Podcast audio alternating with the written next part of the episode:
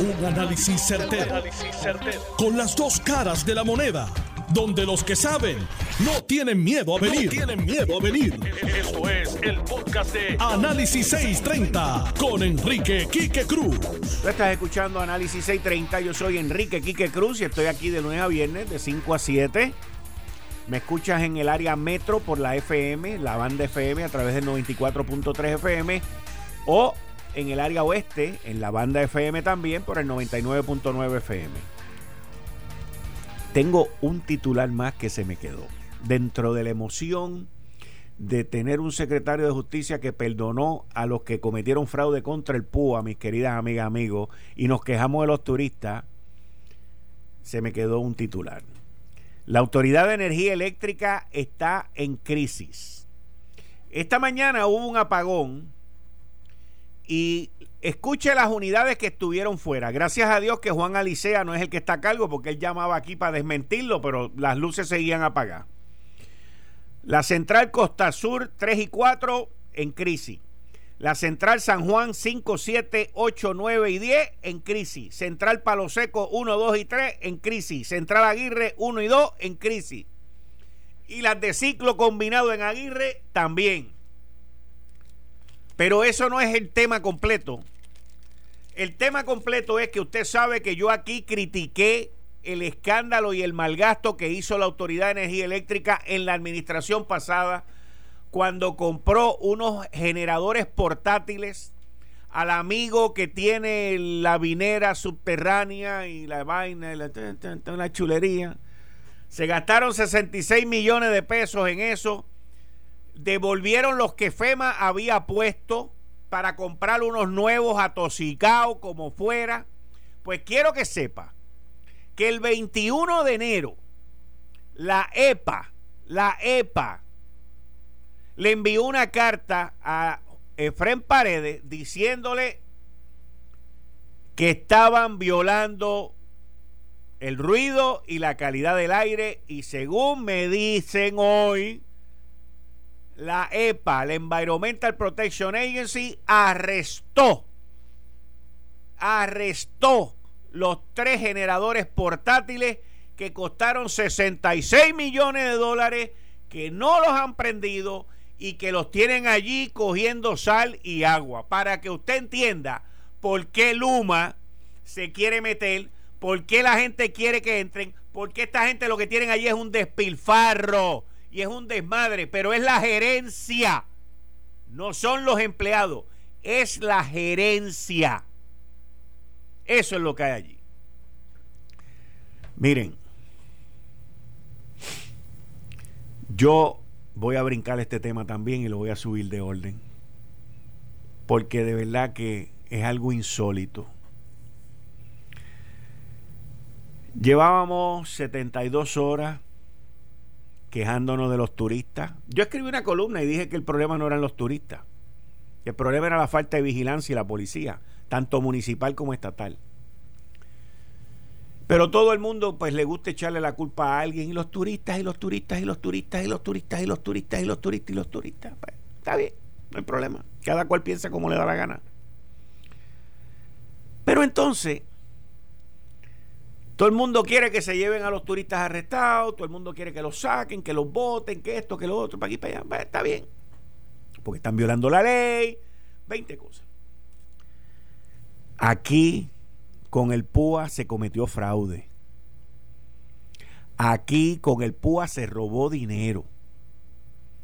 Y nuestro querido secretario de Justicia, a quien aprecio y respeto mucho, con un plumazo sin dar ningún tipo de explicación, porque para mí no es una explicación el que venga un secretario y me diga que no había evidencia.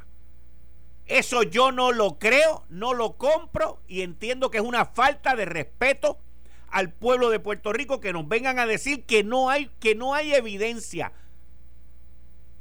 Y agarraron 400 casos de fraude del PUA y lo cerraron con un plumazo. Con un plumazo, señores. Y lo dicen con la tranquilidad del mundo. Pero deberían de decir lo mismo con los turistas. Es lo mismo. Deberían de decir lo mismo con los turistas. Nosotros fallamos en lo chiquito.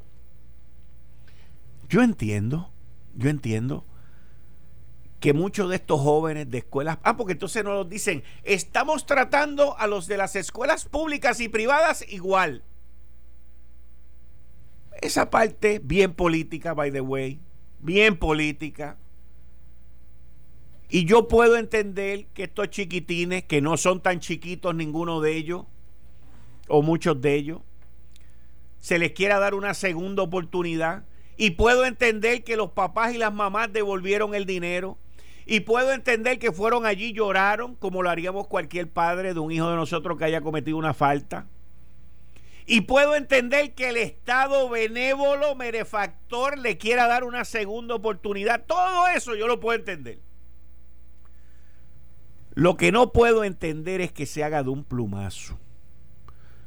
Lo que no puedo entender es que me vengan con el cuento de que estamos tratando a los de las escuelas públicas igual que a los de las privadas. O sea, los perdonamos a todos. Aquí todos los que robaron, todos los que cometieron fraude, se pueden ir para sus casas felices y tranquilos de la vida. En eso es que en lo que yo no estoy de acuerdo. En eso es con lo que yo no estoy de acuerdo. Porque los de las escuelas públicas se salvaron porque habían escuelas privadas. Vamos a decir la verdad. Vamos a decir la verdad. Y los convoyaron para justificarlos a todos. Vamos a decir las cosas como son. Yo, en situaciones como esta, yo no estoy de acuerdo con que los metan presos. Porque también estoy de acuerdo con que tengan una segunda oportunidad. Pero por lo menos, por cada peso que se tumbaron, porque se los tumbaron, aunque los hayan devuelto, se los tumbaron. Por cada peso, por lo menos, pudieron haber hecho una hora de servicio comunitario. Pudieron haber hecho una hora de ayudar con tanta necesidad que existe en esta isla, pero no, no, es de cachete. Por eso es que no podemos esperar que en esta isla no haya corrupción el representante del Partido Popular Democrático, Fernando Tonos, cumplió, fue acusado, fue condenado, pagó su deuda a la sociedad y lo vieron entrar en el Capitolio y la prensa en esta isla lo quería matar. Y lo mataron. Lo mataron. Y no lo dejaron trabajar. Pero con estos muchachos y estas muchachas que cometieron este fraude, silencio. Ese es el problema que yo tengo con ciertos sectores de la prensa en esta isla. Ese es el grandioso problema que yo tengo, porque tienen una doble vara. Son como los jueces más o menos, se protegen entre sí también. Esto es increíble. Yo no estoy diciendo que los acusen, que los saquen a la plaza y que los ahorquen. No, no, no. Yo lo que estoy diciendo es que por lo menos por cada peso que se tumbaron, aun cuando lo hayan devuelto, debieron de haber dado por lo menos por cada dólar una hora de servicio voluntario comunitario. Con tanta necesidad que hay aquí para pintar escuelas, con tanta necesidad que hay aquí de trabajar, de, de cortar grama y de hacer una serie de cosas. Pero los de, les repito y lo digo con mucho respeto, los de las escuelas públicas se salvaron por lo de las escuelas privadas. No es más nada. No, créanme, yo sé lo que les digo. Yo sé lo que les digo a ustedes. Y dicen que los trataron igual. Los trataron igual a los dos de mal. De mal. Porque no hay ninguna lección. No hay ningún castigo. No hay ninguna penalidad. Pero sin embargo, sin embargo, persiguieron a un representante que cometió un acto delictivo, fue culpable, cumplió con la sociedad y merece una segunda oportunidad también, pero no, a ese hasta que no lo saquemos de aquí no lo vamos a dejar tranquilo. Ese es el Puerto Rico que vivimos, por eso es que no vamos para ningún lado. Por eso es que no vamos para ningún lado. No podemos ahora decir nada contra los turistas. No podemos, no podemos. No podemos decir nada contra nadie que cometa un acto de fraude en esta isla. No podemos. No podemos, señores, porque no podemos tener dos varas. No podemos tener dos varas. Lo dejo ahí. Y si el secretario me quiere contestar o alguien me quiere contestar, pues no tengo ningún problema. Pueden llamar aquí, yo muy respetuosamente. Pero ya ellos saben cuál es mi opinión, saben cuál es mi métrica y saben cuál es mi pensamiento. No tengo ningún problema con eso. Y espero que ellos no tengan ninguno con el mío tampoco, por favor. Porque no estoy exagerando. No estoy persiguiendo a nadie. No estoy matando a nadie como han hecho aquí con Fernando Tono. Así que el representante, no, no es representante, él es ahora senador. El senador Aponte del Partido Popular contrate a Fernando, vuelva y déle el contrato a Fernando, a ver quiénes son los que van a ir allí a justiciarlo. Dele la oportunidad de que se gane la vida, vuelva y déle el contrato a Fernando Tono. O a cualquier otro que haya sido convicto, que haya pagado y cumplido con la sociedad. Porque esto que no hay prueba. Con razón la policía se siente tan tan mal. No, no, no sé. O sea, los tipos se mataron investigando, hicieron 20 cosas y no hay prueba. No los vamos a acusar. Qué bien. Qué chévere. Qué chévere. Qué bien. Estamos, de verdad que estamos, estamos trabajando por una tremenda sociedad. Para un tremendo futuro. Muy bien, muy bien. Excelente. Muy bien. Igual que les tengo que decir, aquí se ha formado un rollo con esto de las terapias de conversión. Y yo me pregunto si las terapias o los que han recibido las terapias existen. Porque les voy a decir que en el Senado hay dos proyectos y les voy a poner un sonido que me enviaron para que usted sepa de lo que estamos hablando, porque usted tiene que escuchar las dos caras de la moneda. El proyecto 184 y 185 del Senado. A mí una persona me envió este sonido y yo lo voy a compartir con ustedes y usted escúchelo con calma. porque el bollete de las terapias de conversión? Escuche bien, el Senado y los que están empujando este proyecto se quieren meter en su casa con sus hijos y decir cómo usted va a criar a sus hijos. Si usted quiere eso, si el Partido Popular va a permitir eso o el PNP lo va a permitir, pues entonces aténganse a las consecuencias. Vamos a escuchar. Conoce cuáles son las implicaciones del proyecto del Senado 184 y 185. Proyecto del Senado 184. Ley contra la afirmación de la heterosexualidad. Pierde la licencia todo profesional de la salud que quiera ayudar a una persona a afirmar que su sexualidad está ligada a su biología. Hace de toda escuela privada que trate de afirmar que la sexualidad está ligada a la biología del ser humano un posible maltratante institucional. Impide que una persona que quiere dejar de sentir atracción por personas de su mismo sexo puedan buscar la ayuda profesional o educativa que desee. Hace un padre o madre maltratante a todo aquel que quiera educar, guiar y ayudar a su hijo o hija para que entienda su sexualidad a base de la biología y la complementariedad de los sexos. Proyecto del Senado 185, sección 2.1. Crea una ley marcial de perspectiva de género. Se busca privilegiar a las mujeres y a la comunidad LGBTQ. Reconoce un derecho para que a cualquier persona o grupo cuya misión sea la defensa de las mujeres y de la comunidad LGBTQ tenga la legitimación activa de demandar al gobierno si incumple con la implementación de la perspectiva de género. Enseñar en las escuelas sobre relaciones de noviazgo homosexuales, lesbianas, bisexuales, transgéneros y otras. No es suficiente enseñar igualdad, trato respetuoso y manejo de conflictos. Hay que enseñar que las mujeres y la comunidad LGBTQ deben ser privilegiados.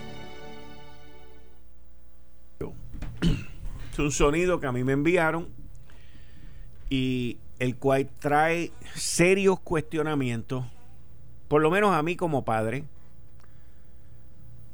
el que a mí una ley o unos legisladores me digan qué es lo que yo puedo hacer en mi casa. Yo no estoy de acuerdo, miren, yo no estoy de acuerdo con el discrimen en contra de ningún ser humano. Los respeto a todos, los quiero a todos, los amo a todos. Pero si todos somos iguales, entonces ¿por qué tú con esa ley me quieres tratar a mí distinto? Me quieres a mí limitar. ¿Por qué tú te quieres meter en mi casa? ¿Por qué tú te quieres meter en un colegio privado? ¿Por qué tú te quieres meter en, en una base? Pues si yo tengo un nene que genital, sus genitales son de nene, ¿qué se supone que yo le diga? ¿Qué se supone que yo le diga? Pues si tú quieres hacer eso en tu casa, yo no tengo problema. Pero no te metas en la mía. En la mía mando yo. Y esos son los problemas que yo tengo con este proyecto. Yo respeto todo ser humano, tengo amigos de toda clase, no, no me importa porque los veo como seres humanos, los quiero, los aprecio, me relaciono con ellos, yo no tengo problema con eso, pero no te metas en mi casa, no te metas en mi crianza, no te metas con mi familia. Y eso es lo que este proyecto está tratando de hacer. Y por eso es que están formando todo ese fostró con las terapias de conversión. Yo no estoy de acuerdo con las terapias de conversión, lo dije desde el principio, no estoy de acuerdo.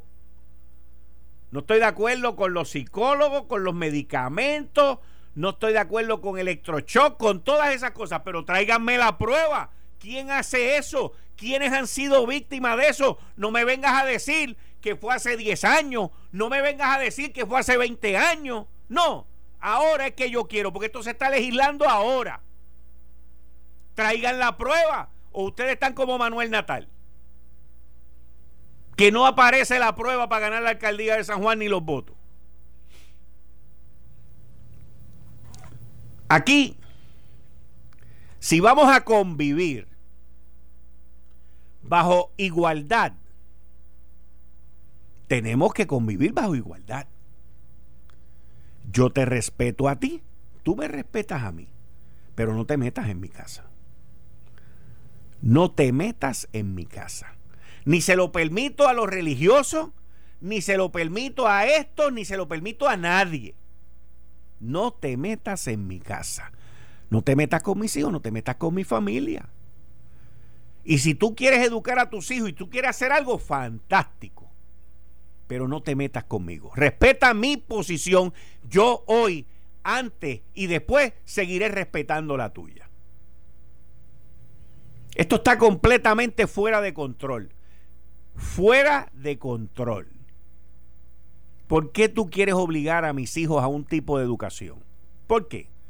¿Por qué tú quieres obligar a una a otra persona a lo que tú digas? Tú no tú no eres quien está exigiendo igualdad. Tú no eres quien está exigiendo trato igual. Tú no me estás tratando igual a mí. No me estás tratando igual a mí.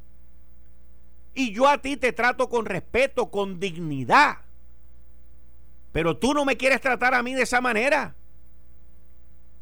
No te metas en mi casa. No te metas en mi casa. Ni en la escuela. Esos nenes no saben. No te metas. Yo espero el gobernador Pedro Pierluisi, el presidente del Senado José Luis Dalmao, Tatito Hernández, esto no es juguete. Esto no es, esto no es igualdad. Esto no es igualdad. Esto no es perspectiva de género. No. No, esto no, esto no es nada de eso. Esto no es nada de eso. Esto no tiene nada que ver con terapias de conversión, señores. Estamos en contra de las terapias de conversión y yo estoy en contra de que te metas en mi casa y en la educación de mis hijos. Así de sencillo. Así de sencillo. Si nos vamos a respetar, nos tenemos que respetar Todos. Todos. Eh, estás escuchando el podcast de Noti1. Análisis 630 con Enrique Quique Cruz. 16 de marzo. Tú estás escuchando Análisis 630. Yo soy Enrique Quique Cruz. Y estoy aquí de lunes a viernes de 5 a 7. La noticia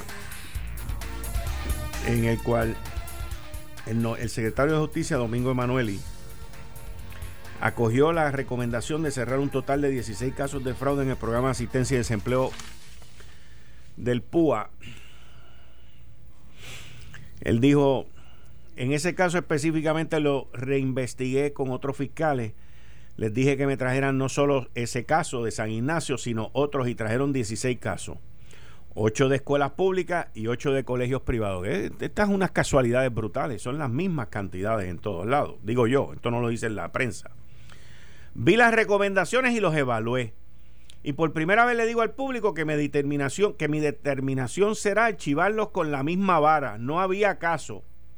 Es cerrarlos. Pero no nos dice ni nos explica cuáles fueron las recomendaciones. Los van a archivar sin una hora, una hora de servicio comunitario. Sin nada. Nada. Nada. No se quejen de los turistas. No se quejen de los turistas. Ese es el Puerto Rico que estamos construyendo. No hay consecuencias. No hay nada. Tremendo. Miren la prensa mañana, que tampoco van a ver mucho. Buenas tardes, licenciado John Mott. Buenas tardes, Kike, y por eso que estamos como estamos. A los pobres, a los que no tienen poder, los tratan, tú sabes cómo, mientras que a las personas que tienen una posición diferente, pues se les trata diferente. Y eso te crea una enorme desconfianza entre las personas, porque los pobres son más numerosos que las personas pudientes. Este y eso te crea un problema social. Y en, este caso, y en este caso los pobres se salvaron. Gracias a los ricos. Bueno, hay montones de personas que han sido acusadas. O sea, el, ah, ok, ok. Pero estás hablando fuera de los que de los no estudiantes. Exacto, fuera de los no estudiantes. y, no, no, y tú estás hablando sobre eso. ¿No te acuerdas que supuestamente había 10 mil empleados públicos que habían solicitado? Eso también los van a archivar. O sea, es que, es que nosotros no podemos crecer socialmente mientras aquí siga el maldito ay bendito. Eh, bueno, es que no es políticamente buena idea el hacer eso. Y eso es todo lo que ocurre. No es cualquier, nada más. Que políticamente no es bueno. Eso afecta al gobernador. Ese tipo de, de, razonamiento ridículo, estúpido e imbécil lo estoy viendo yo desde que yo era adolescente y ha llovido bastante de esa época. Y pues, mientras tengamos esa, ese tipo, tenemos dos varas y no nadie confía en el sistema eh, legal puertorriqueño. Estamos mal, estamos bien mal. Y, y, y quiero que tengamos claro, yo no estoy diciendo que los metan presos tampoco. Yo lo estoy diciendo, eh, pónganlos a pintar escuelas, pónganlos a hacer algo. Por cada dólar yo quiero una hora. Sí, entonces mira, te vamos a hacer esto, te declaras culpable, te vamos a dar un, una, eh, eh, como falta, esta es tu pena. Tienes que hacer lo que tú estás hablando. Pero no. No, no, Ahora, Dios te cuide que caigas tú o yo, o uno de tus ah, hijos, o uno de los míos, porque estamos fritos. ¿Mm? Siempre ha sido así. Siempre ha sido así, desgraciadamente. Pero pues, ¿qué vamos a hacer? Y no se puede culpar al sistema judicial, porque a eso no se le ha presentado a los jueces. Esto es exclusivamente el Departamento de Justicia. Exclusivamente, porque nadie puede forzar al secretario de Justicia a acusar a quien no quiere acusar. Por las razones que sean. Así mismo. Estamos como estamos. Así mismo ¿De qué quieres hablar? Cuéntame. Este ¿Ha habido algo más con la Junta de Supervisión Fiscal? Pues, eh, voy a decir, eh, la Junta sigue negociando con todo el mundo. Este, eh, están haciendo un trabajo, un esfuerzo bien grande. Va a haber otro plan de ajuste en abril 2, pero va a ser básicamente, el cambio va a ser para eh, la gente de retiro, los bonistas de retiro, y se van sumando más y más bonistas al acuerdo. Al ser así, se hace más probable que la, juez lo... apruebe. Y eso es bien importante. Segundo, seguimos hablando, la legislatura quiere ahora posponer la ejecución del caso, la culminación del contrato de Luma para el año que viene, enero. Repita, ah, sí, eso lo leí esta semana.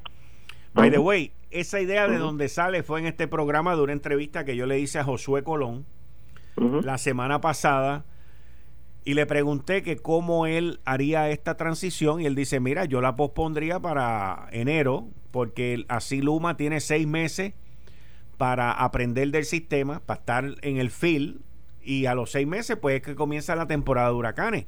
Yo no los tiraría a ellos de pecho en la temporada de huracanes para que aprendan qué es lo que está pasando aquí.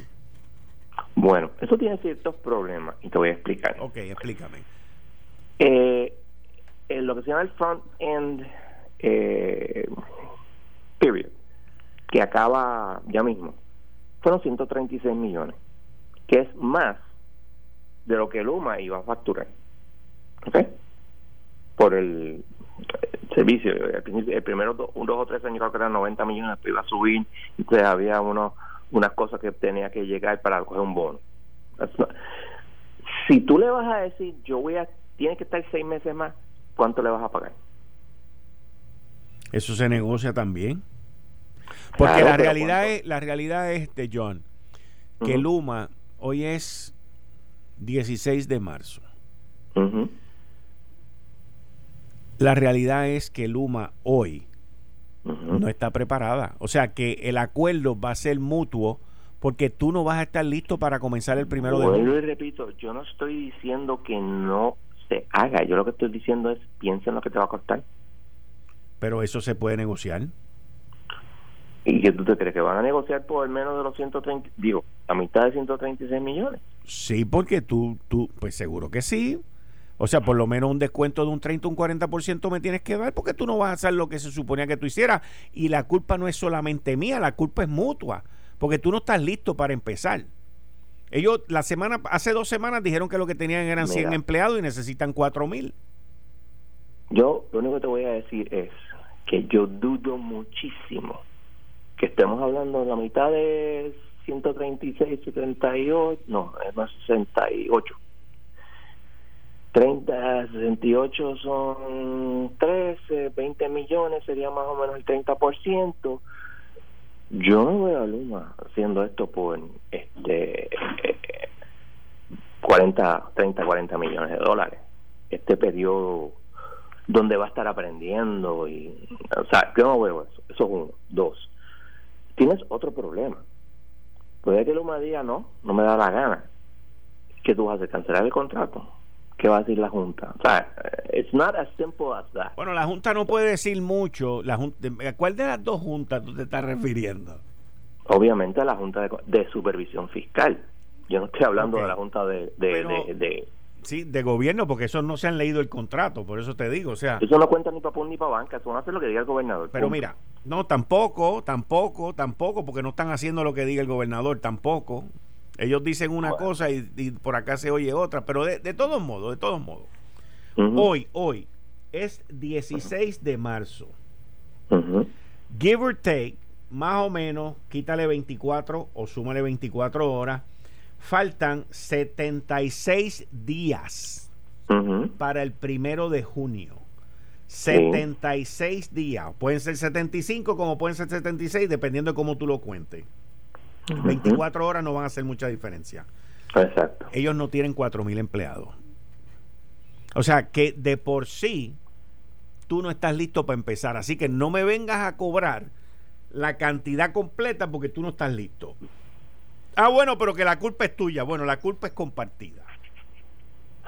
Porque el que se supone que empiece seas tú el primero de junio, no yo. Eh, Quique, ¿te puedo hacer una pregunta? Sí, dale, dale. ¿Tú estás negociándolo o lo está negociando el gobierno de Puerto Rico? Ah, no, no, estamos claros, estamos claros, estamos claros, estamos claros. La si tú lo estuvieras negociando, yo te entiendo totalmente. La ventaja que yo tengo es que no soy abogado, con mucho respeto a ti. Eh, déjame decirte, yo le digo a mis clientes corporativos, cuando los tengo, que no son muchos, tú no me lleves a mí a hacer un negocio. Porque si tú llevas a tu abogado a hacer un negocio, jamás vas a hacer negocio. Punto. Los abogados están ahí para poner trabas y decir que esto no se puede, etcétera. No, no, no. Haz todo el negocio, después yo hago los detalles. Yo siempre he dicho eso porque yo entiendo, nosotros somos como los Marines. Tú no los llamas excepto en el momento que tienes que pelear. Sí. No hay ninguna otra razón para, para llamarlo. ¿Tú no crees? Estoy de acuerdo. Estoy de acuerdo, pero, pero el punto es que si yo te contrato a ti y, y tú te has leído gran parte de ese contrato por las conversaciones el contrato completo. Ok, pues, pues y tengo mi, mi pues bosquejo de más de 40 páginas. Ok, pues entonces yo quiero que entonces tú me contestes a mí, desde como abogado y como persona que se ha leído el contrato, que tú me contestes a mí como si tú fueras Luma y como si yo fuera la Autoridad de Energía Eléctrica. Vamos a empezar tú y yo esa conversación ahora. Ok, lo que ocurre. Pero vamos, vamos, vamos a hacer un trial. Vamos a hacer un trial, tú y yo. Pues estoy haciendo el trial. Yo soy Luma. Ok, tú eres Luma, yo soy autoridad. Mira, este presidente de Luma, John Mott. Eh, John, tú estás listo para empezar en 76 días. Ya tú tienes los 4.000 empleados que tú. Yo voy a estar listo. ¿Ah? Yo voy a estar listo. Tú vas a estar listo. Ok. Y si no estás listo, ¿qué pasa? Bueno, el contrato tiene estipulaciones para eso y tú lo sabes. Ok. Pero entonces, si tú no estás listo, hay unas penalidades en las cuales... Bueno, eso depende, porque si estoy listo por culpa mía es una cosa, pero si estoy listo porque es culpa tuya o culpa de la Unión o de otros third party, por no decir la Unión, obviamente, ajá, eso es diferente. Ok, ok. ¿Y, ¿Y qué tú llamas culpa mía? ¿A qué, a, qué tú, ¿A qué tú le atribuyes que sea mi culpa? Bueno, eh, fíjate, Porque el que tiene que tener los cuatro mil empleados eres tú. Sí, pero yo he hecho informes continuos y constantes a la, al regulador diciendo que tú no cumples con la información que me tienes que proveer. Y lo he dicho continuo y constantemente. Y tú nunca has dicho ni una esta palabra, ni esta boca es mía, ni que eso no es cierto. Así que no me vengas a mí ahora con ese cuento corre camino.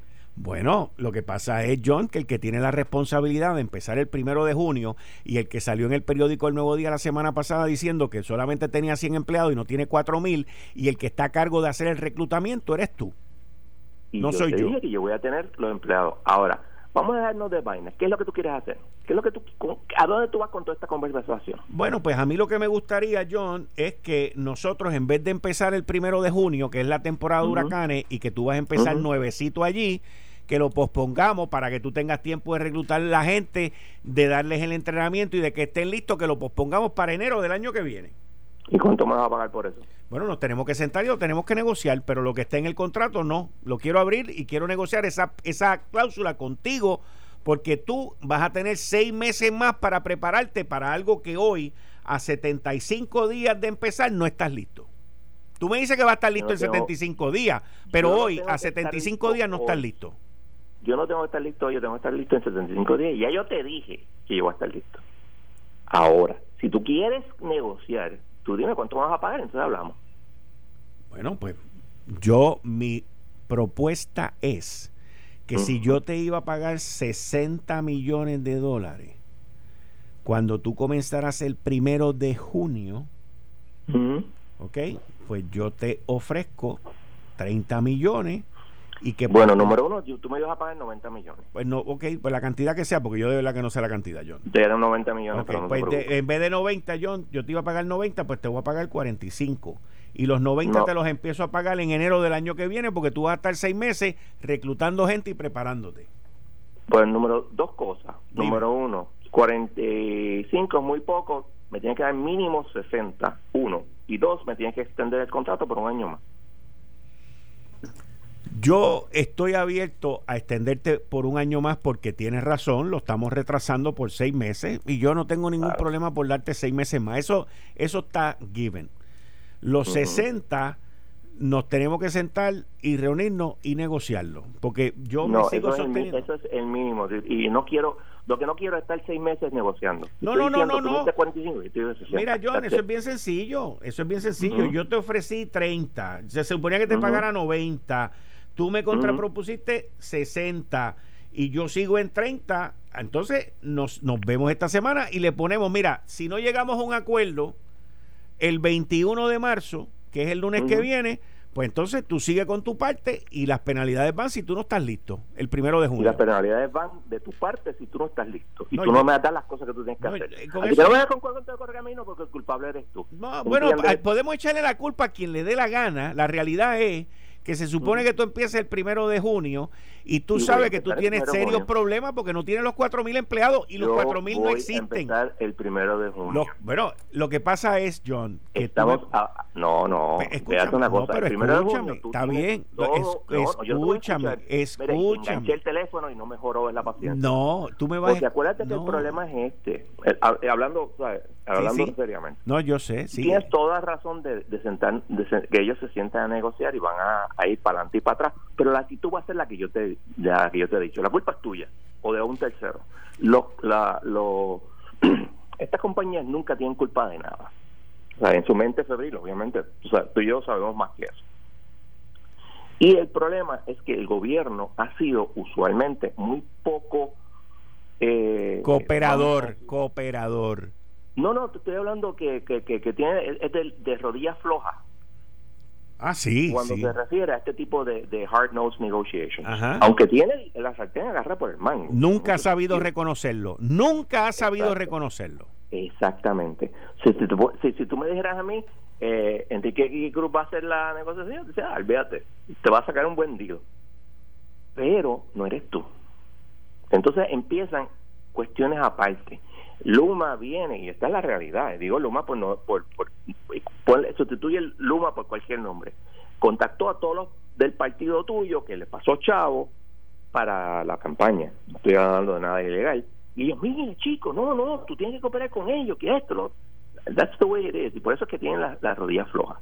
Pero de que el gobierno tiene la sartén agarrada por el mango, claro que la tiene, especialmente si le hace una buena presentación a la Junta de, de Supervisión Fiscal mira, tú sabes, estos tipos no me están haciendo el trabajo como es, déjame a mí negociar esto, no, no, no vaya a irte del lado de ellos, porque eso es otra cosa. La Junta está loca porque esto se, resuelve, se, se, haga de esta manera. Pero entiendo la preocupación tuya muy genuina, la preocupación del gobierno genuina, pero necesita un hard-nosed negotiator que se deje de mierda. Mira, ¿tú sabes cuál es el problema de todo esto? En, en, vista de tu argumento, o sea, cuando tú estabas siendo el funcionario de Luma, que tú me dices a mí que tú el primero de junio vas a estar listo. Claro. Pero el nivel de riesgo es tan y tan brutal para mí, para mí como gobierno, el que tú no estés listo el primero de junio. O sea, si tú no estás listo el primero de junio, no es como yo llamar aquí a Noti1 y decir, mira, mañana no puedo ir a hacer el programa. Claro, tú tienes toda la razón. Pero entonces, en ese sentido, el gobierno tiene que tener un plan B. No lo tiene. Bueno, típico. no, no, olvídate de eso que yo sé que no lo tienen. Pues tiene un problema porque el plan B, lógico, en mí, y yo que, que no soy, o sea, tú eres manager, yo no soy manager, pero lógicamente lo que es, es, tú te sientas con, con las uniones y le dices, mira, si esto hijo de su madre, no hacen las cosas como tienen que hacer, yo necesito, yo voy a cancelar el contrato inmediatamente, pelear en el tribunal si te tengo que pagar los 20 millones o no, pero ustedes tienen que ayudarme a, take over. Es que te voy a decir una cosa, eh, esto ha llegado a una situación, ¿tú te acuerdas del gasoducto del sur y del gasoducto del norte? Claro. Esto es lo mismo, by the way. Esto es exactamente lo mismo. Fortuño, cuando, cuando Fortuño ganó la gobernación, dijo que cancelaba el gasoducto del sur. Se perdieron 70 millones de pesos. José Ortiz dijo que iba a usar los tubos para mover agua. Esos tubos están allí perdidos. Después vinieron, después vinieron y cancelaron el del norte. Se fueron ajustes 90 millones de pesos. Que le digamos a Luma que se va. Aquí aplauden. Aplauden al que diga que el contrato lo cancelaron y que hubo una multa de 100 millones de pesos. Ah, que se echaba. Eso no es nada. 100 millones no es nada. Es el 20, son 20 millones, por cierto. ¿20? Son 20 millones. La multa son 20. 20, sí, si lo haces en los primeros cinco años. Pues mira, pues, pues mira, pues, pues, mira, si regreso, si regreso a la conversación, yo no sabía cuando tú y yo estábamos discutiendo, si regreso a la discusión, te digo, mira, no, es así, si no, se cancela el contrato y, te, y toma tus 20 millones de pesos, nos vemos y adiós. 20 millones, el que tiene el sartén agarrar por el mango es el gobierno, no es Luma.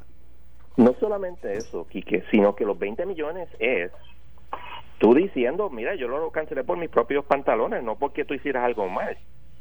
Y tú puedes argumentar, lo mismo que tú estás argumentando, esta gente no está listo para hacer esto. Y yo les ofrecí esto y dijeron que no, pues yo tuve que salvaguardar la seguridad del pueblo de Puerto Rico. Correcto. que, mucha basura uno habla cuando, cuando se mete como abogado en estas salvaguardar la salud y la seguridad del pueblo de Puerto Rico. Exacto. Exacto. Comenzando la temporada de huracanes. Exacto. Entonces, entonces basura.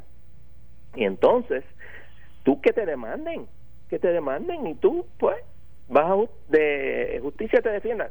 los abogados de justicia son muy buenos, yo los recomiendo y, lo, y los distingo en todas partes. Yo también. No tienes que pagar más de lo que le estás pagando ya, así que ¿qué pierdes? Absolutamente nada. A lo de, tres, de aquí a 3 a 5 años tienes que pagar 20 millones. Fantástico.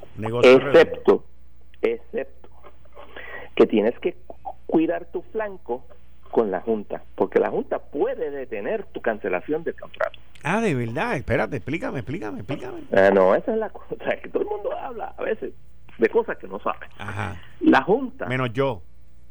No, no, no, estoy hablando de ti, estoy hablando de un montón de los tipos allá afuera. Lo sé, por eso es que te digo.